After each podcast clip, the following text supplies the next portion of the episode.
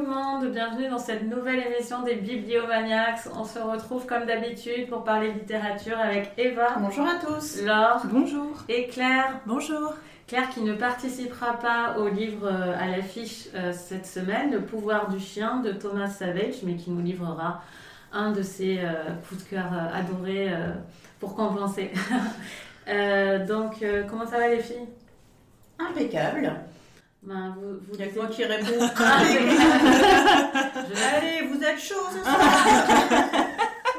Laure resplendit, il n'y a même pas besoin de répondre. C'est ça, voilà, vous ne me voyez pas. Euh, on va parler d'un livre qu'elle adore.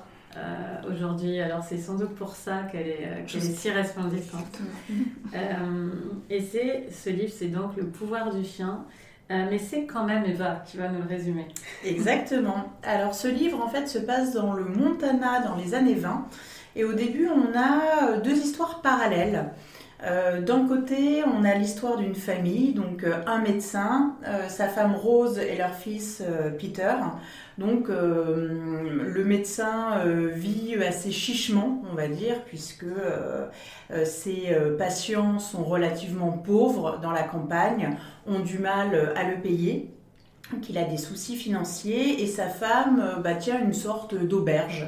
Et ils ont un petit garçon euh, qui, euh, dès sa plus tendre enfance, euh, est assez particulier, particulier dans sa façon de parler, dans sa façon d'agir, dans ses centres d'intérêt aussi, puisqu'il est très tourné vers les livres, vers la science.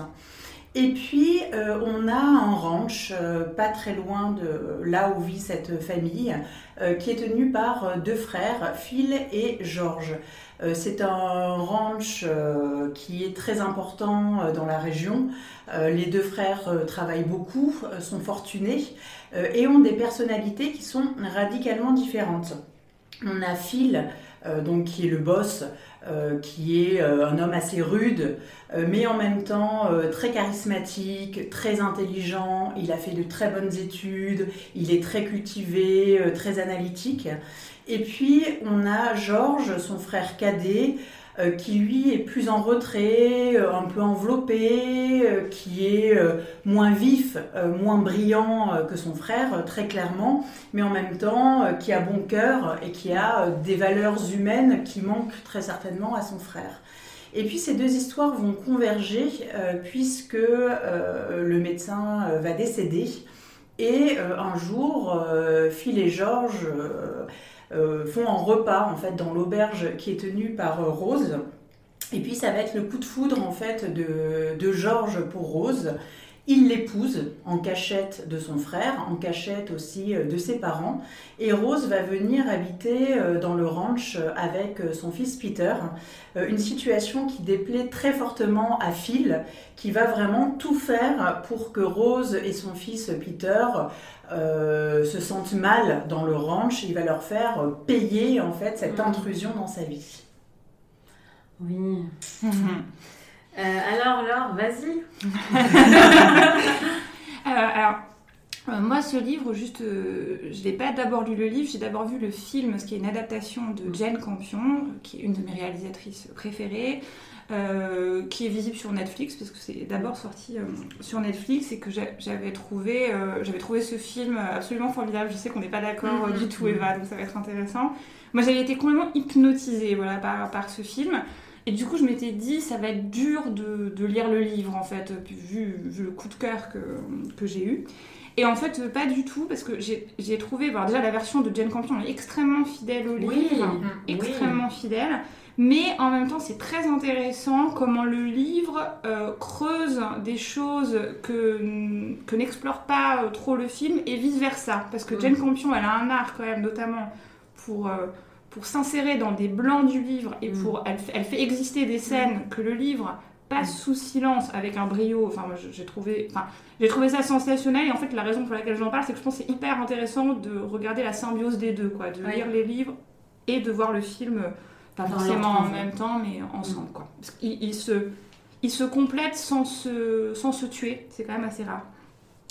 Euh, c'est une histoire extrêmement perverse, extrêmement euh, retorse, euh, puisque c'est vraiment... Enfin, il y, a, il y a beaucoup d'analogies bibliques hein, dans Mm. ce livre. Le pouvoir à du chien, c'est une citation de la Bible. Et clairement, on est un peu dans un combat euh, de David contre Goliath. En tout cas, moi, je l'ai vu comme ça. Euh, Goliath étant à première vue euh, Phil, cet homme euh, a la personnalité absolument incroyable, parce que c'est un homme euh, tout à fait euh, hors du commun, qui décide de s'attaquer à cette veuve qui a l'air un petit peu sans défense, euh, à son fils euh, dont tout le monde s'est moqué toute sa vie euh, parce qu'il est, euh, ouais, il est un peu efféminé dans un univers de, de gros macho man euh, qui arrive, etc. Et bah, comme dans le combat de David et Goliath, le plus fort n'est pas toujours celui qu'on croit, et, et le livre s'emploie à le montrer. Et, et c'est très très beau, j'ai- trouvé justement comment, comment ce livre amène, enfin, c'est- un, univers très... euh, de grande gueule, mais de, de- que de gens qui personne ne parle vraiment en fait de ce qu'il ressent vraiment, de ce qu'il est vraiment. C'est tout, tout- tout est très très caché et donc les, les euh, Phil c'est finalement un homme où on a l'impression qu'il arrive à être lui-même alors que c'est peut-être de tous les personnages celui qui arrive le moins à, à s'assumer et à vivre sa vie, ce qui explique aussi pourquoi c'est si insupportable pour lui euh, que l'équilibre de sa famille euh, de sa famille bascule. Et finalement, j'ai trouvé que c'est un livre qui opère un renversement très intéressant parce que celui qui est le grand méchant finit par être celui pour lequel moi, en tout cas, j'ai eu beaucoup, beaucoup d'empathie parce qu'on finit par euh, par- oui. beaucoup Par souffrir. Voilà, en tout cas pour, euh, pour Phil, moi j'ai eu beaucoup de, de peine en fait pour, euh, pour lui. Aussi, moi pour moi, c'est euh, c'est une histoire d'amour euh, ratée clairement euh, dans, dans ce livre. Moi j'avais tellement envie qu'une histoire d'amour advienne et elle, ne- elle, elle n'advient pas. Et c'est extrêmement. euh, c'est très finement mené parce que c'est, je trouvais qu'il y avait justement beaucoup de perversité dans la façon dont cette histoire d'amour pourrait advenir, pourrait sauver des personnages et puis finalement. euh, Enfin, ne, se produit pas, mais parce que ça se transforme en une histoire de vengeance finalement. Donc voilà. C'est un livre euh, que je trouve très fin, très, très subtil et auquel je pense que je vais revenir parce que je pense que, pareil, c'est, je pense que plusieurs lectures vont permettre de décomposer d'autres strates parce que c'est, très riche. Et va toi alors? Oui, alors moi, euh, le pouvoir du chien, en fait, c'est une histoire que j'ai découverte via Netflix, comme tu le disais Laure, et ce film de Jane Campion, euh, qui est aussi une réalisatrice que j'aime beaucoup, donc euh, j'étais vraiment friande de, de regarder le film. Et en fait, j'étais passée complètement à côté, c'est-à-dire j'ai trouvé ça très plat. En fait, je me suis vraiment, je me suis vraiment ennuyée. Je pense aussi, pour moi, il y avait un souci par rapport au casting. Euh, quand j'ai lu le livre après, je m'en suis rendu compte. Avec notamment le personnage de Phil, je trouvais que le- l'acteur c'est Benedict Cumberbatch. Je trouve que, enfin, pour moi, il ne colle pas du tout à l'image que j'ai de Phil. Oh, moi aussi. Et, euh, et, et donc c'était vraiment une grosse déception parce qu'en plus ça avait été annoncé avec tambours et trompettes, le retour de Jane Campion, elle adapte un superbe livre euh, américain et euh, franchement ouais ça avait été un petit peu en mode électrocardiogramme plat pendant deux heures ou deux heures et demie. Et puis finalement, euh, bah, quand on en a reparlé et euh, tu, as, dit que tu avais eu un coup de cœur en fait pour le, livre, je pense qu'il y avait quand même quelque chose en moi qui se disait que l'histoire en fait devait être intéressante et euh, c'est vrai que j'ai eu envie de le lire et j'ai accepté tout de suite en disant bah oui ça peut être effectivement très intéressant de lire le livre. Et en fait, j'ai eu une excellente surprise puisque en fait, j'ai été ferrée tout de suite euh, par le livre que j'ai trouvé euh, que j'ai trouvé extrêmement intéressant. Il leur fait la danse de la je trouve qu'il y a beaucoup de choses en fait qui ne m'avaient pas passionné dans le livre, Dans le film. dans le film, pardon, qui sont euh, décrits de manière vraiment très fine euh, par euh, Thomas Savage. Euh, comme tu le dis, euh, il y a des éléments euh, bibliques. Alors, tu as parlé de David et Goliath, il y a aussi un peu le côté euh, Abel et Caïn euh, avec ses deux frères euh, Oui, qui vivent, qui vivent ensemble euh, et pourtant qui sont, euh, qui sont si différents au niveau de leur caractère et de leur, euh, de leur comportement. Et vraiment, enfin, c'est un livre que j'ai lu euh, avec énormément de plaisir. Je l'ai même lu un peu plus lentement que d'habitude pour vraiment euh, bien m'imprégner euh, avec une tension, une tension qui monte. Je me souvenais hein, pourtant de comment se terminait le film et pourtant j'ai encore été surprise en fait par, par le livre. Je trouve que tout est très habilement mené. Les descriptions aussi des personnages euh, de euh, leur comportement, de leurs émotions, sont vraiment très finement euh, écrits en fait par, l'auteur. Enfin, moi j'ai vraiment découvert une plume que j'ai envie de retrouver, donc j'en lirai d'autres de, Thomas Savage. Et le personnage de Phil, je le trouve tellement, tellement intéressant, tellement original. Euh, avec vraiment euh, toutes ces facettes euh, différentes qu'il peut avoir. Et, et c'est ça aussi que j'ai beaucoup aimé dans ce livre, c'est que ce n'est absolument pas manichéen. Ou alors on peut penser que ça l'est, et finalement, il y a énormément de faux semblants, il y a énormément de coulisses, il y a énormément de petites choses en fait qui nous sont dévoilées au fur et à mesure, au détour d'une phrase, euh, parfois, je me dis, mais attends, mais. Et puis, je revenais, euh, et puis je dis, ah, mais oui, mais là, il dit quelque chose qui est hyper important, mais dans une conversation euh, de grand air qui peut sembler finalement très banale. Et Phil, c'est vraiment un personnage de littérature absolument extraordinaire. Et Peter, Peter aussi. Alors, Peter est moins contrasté, en fait, mm. que, que Phil, mais ça fait un pendant, en fait, au personnage de Phil. Enfin, ce, ce binôme fonctionne euh, extrêmement bien. Et vraiment, enfin, jusqu'à la fin, j'ai été, euh, j'ai été ferrée. J'ai juste regretté que la fin, je trouve, ça se termine d'une manière un tout petit peu abrupte. Ça va très très vite. Finalement, l'histoire, mais son temps en fait pour se mettre en place. Et tout d'un coup à la fin ça se précipite et j'étais là quoi quoi c'est déjà fini. Je suis restée un tout petit peu frustrée à la fin. J'aurais voulu qu'il prenne un petit peu plus de temps peut-être qu'on sache plus comment ça va se passer ensuite. Euh, je trouve que vraiment l'accélération est très brutale à la fin. Mais vraiment enfin moi c'est un livre qui m'a euh, qui m'a énormément plu. Alors je sais pas si c'est un livre qui est très connu aux États-Unis mais je pense qu'il a dû nourrir aussi euh, l'univers euh, littéraire et cinématographique. Enfin, moi j'ai eu quelques références en tête, euh, beaucoup plus, beaucoup plus récentes. Brokeback Mountain, ouais, par exemple, enfin, qui m'y a fait penser, etc. Ben, il en est question dans la postface. Exactement. Et, euh, et la postface aussi, je vous encourage vraiment à la lire. Enfin, moi, les, les préfaces, les postfaces, bon, c'est pas forcément ce qui est postface, moi, déjà. Parce oui. qu'elles sont post. Oui, et puis souvent, il y a des spoils aussi dans les préfaces. Mais euh, c'est pas forcément euh, ce que je vais lire avec avidité. Et celle-là, je l'ai trouvée vraiment très intéressante.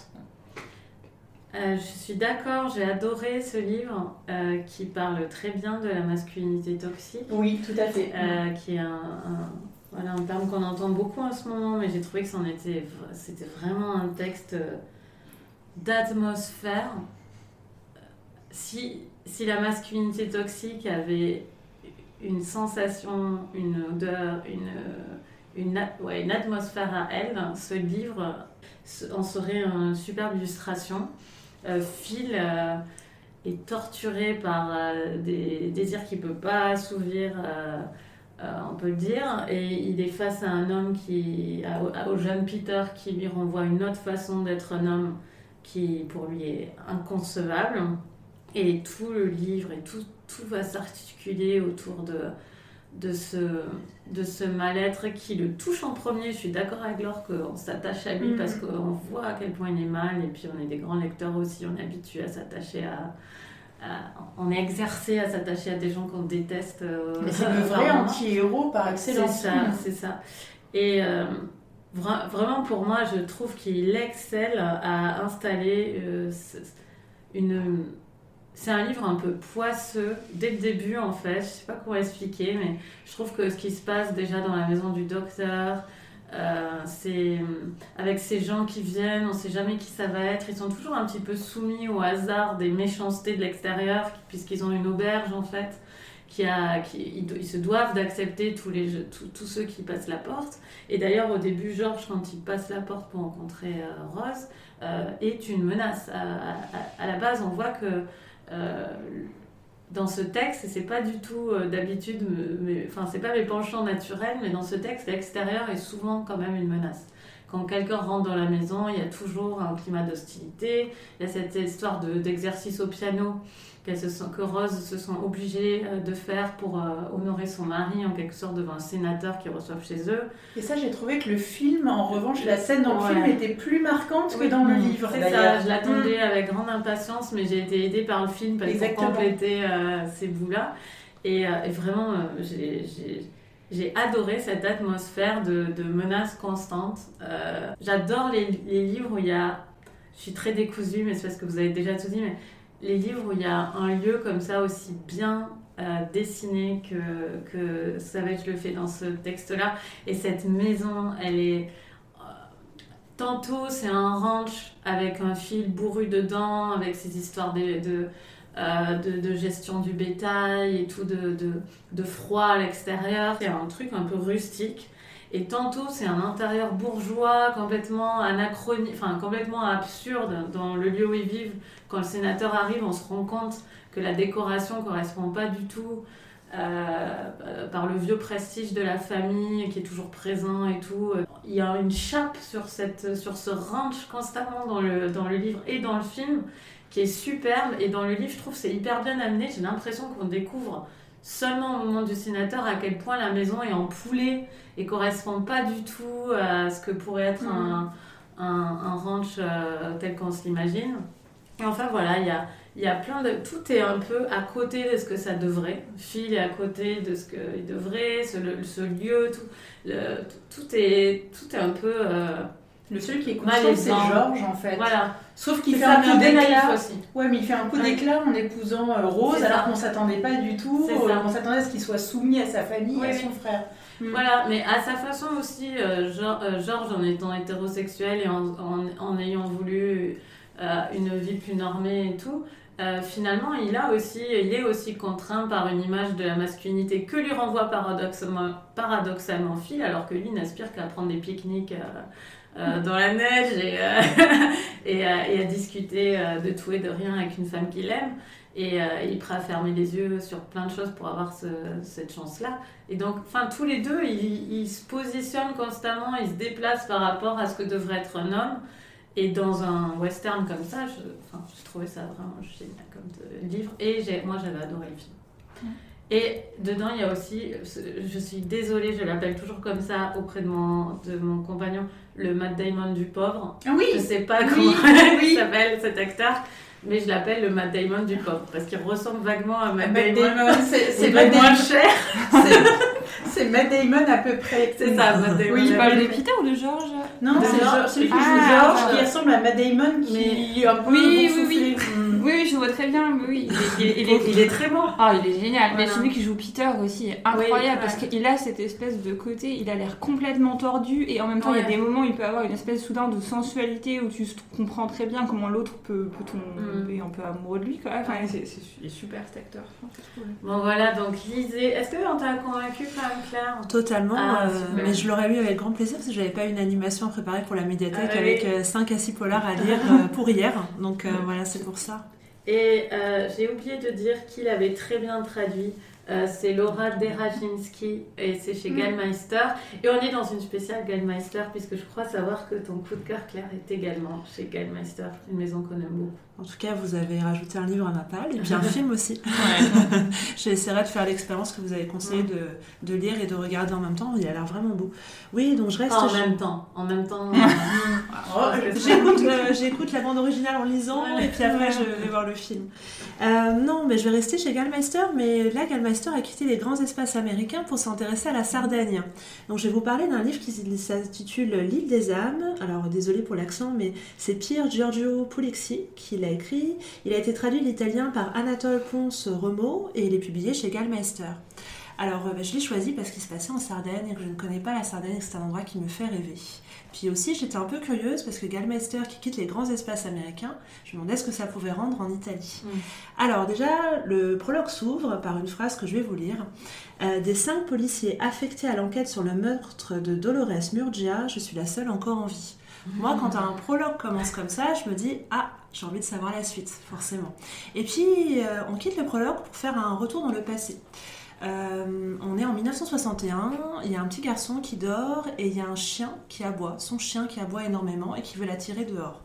Le petit garçon n'aurait pas dû, mais il va suivre son chien dehors dans la nuit. Et là, il va atterrir dans une sorte de, de grotte clairière où il va assister à quelque chose qui va le traumatiser, puisqu'il va assister au meurtre rituel d'une femme par un, par un meurtrier masqué.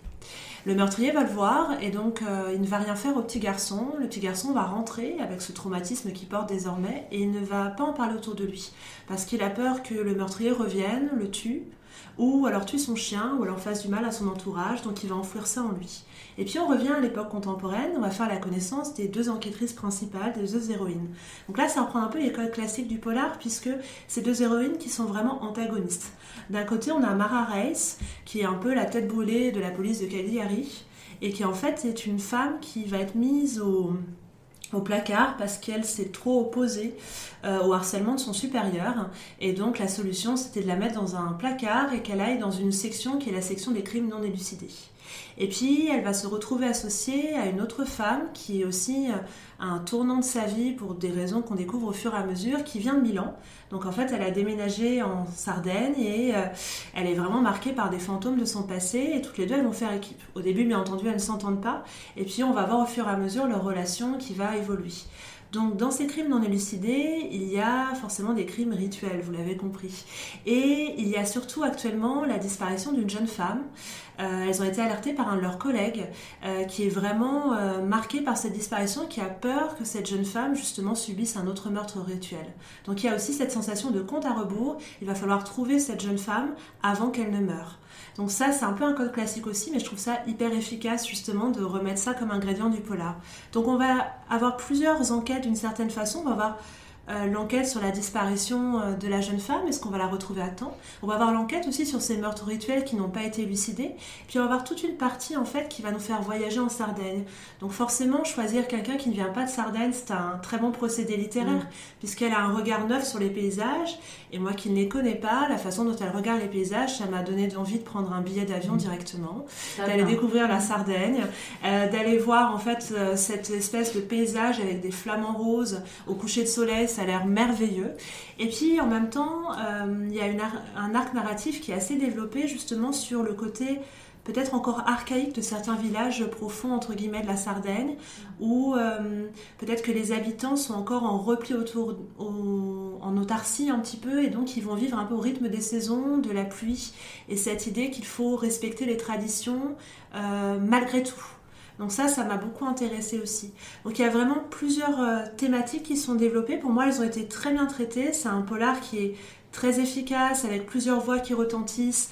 Et puis il y a aussi cette empreinte des fantômes du passé que chacun traîne, de ces crimes auxquels on a assisté quand on est policier et qui peut-être se mettent un peu sur notre peau et ne se décollent pas et jusqu'où on est prêt à supporter justement euh, des crimes, jusqu'où il n'y a pas le crime en trop qui fait qu'on va peut-être basculer.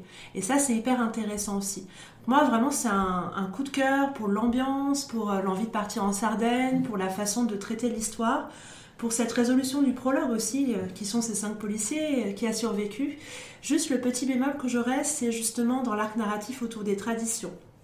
C'est-à-dire qu'il y a un choix qui est fait, qui pour moi est un choix de résolution qui ne m'a pas complètement convaincue, mais j'en dirai pas plus parce que c'est vraiment dans les dernières pages. Bref, lisez L'île du mal et ce qui est super, L'île des âmes, excusez-moi, c'est parce qu'en fait c'est le premier tome d'une trilogie qui s'appelle Les Chants du mal mm. et j'ai vraiment envie de découvrir la suite et de repartir en Sardaigne en compagnie de cet auteur. Bah merci Claire, ça, ça fait partie de la sélection dont tu parlais? J'en ai parlé hier et il y a eu plein de réservations, ça me fait plaisir. Très bien, bien joué. Euh, merci beaucoup, ça donne vraiment envie. Qu'est-ce que tu es en train de lire? Alors là, je suis en train de lire Le Dictionnaire d'un amour de David Lévitan. C'est euh, très très étonnant, c'est un auteur que je connaissais pour sa plume pour les ados. Et il va raconter en fait en différentes entrées d'un dictionnaire, du mot euh, aberrant au mot zénith, une histoire d'amour. Ah Eva Alors moi, je suis en train de lire Le Père, un règlement de compte de Niklas Frank. C'est sur son père, Hans Frank, qui était donc un nazi de, de, premier plan. Là Moi, je viens de finir une, de finir, pardon, une sombre affaire de Antonella Laternzi. D'accord. Et bof, donc euh, et moi, je suis en train de finir d'écouter Le silence et la colère de Pierre Lemaître, des heures d'écoute de bonheur. Voilà. J'adore ce deuxième tome. Je me demande si je préfère même pas cette série à celle d'avant, tellement j'adore. C'est vrai? Ah. Je trouve ça génial. Bah, le- pour la première série, j'avais adoré Au revoir Ouais. là-haut. Ouais. Les autres m'ont plu également, mais m'ont moins plu. Là, Et là, c'est beaucoup plus constant Ah, en fait. ouais. Mais aussi peut-être parce que je les ai enchaînés. Tome 1 et tome 2. Ah oui. Un bonheur, je vous dis que ça. Euh, bon ben, très bonne lecture, à très bientôt. On va parler euh, la prochaine fois d'un livre sur la lecture. Et, euh, et on se retrouve dans deux semaines, à bientôt. Au revoir. Au revoir.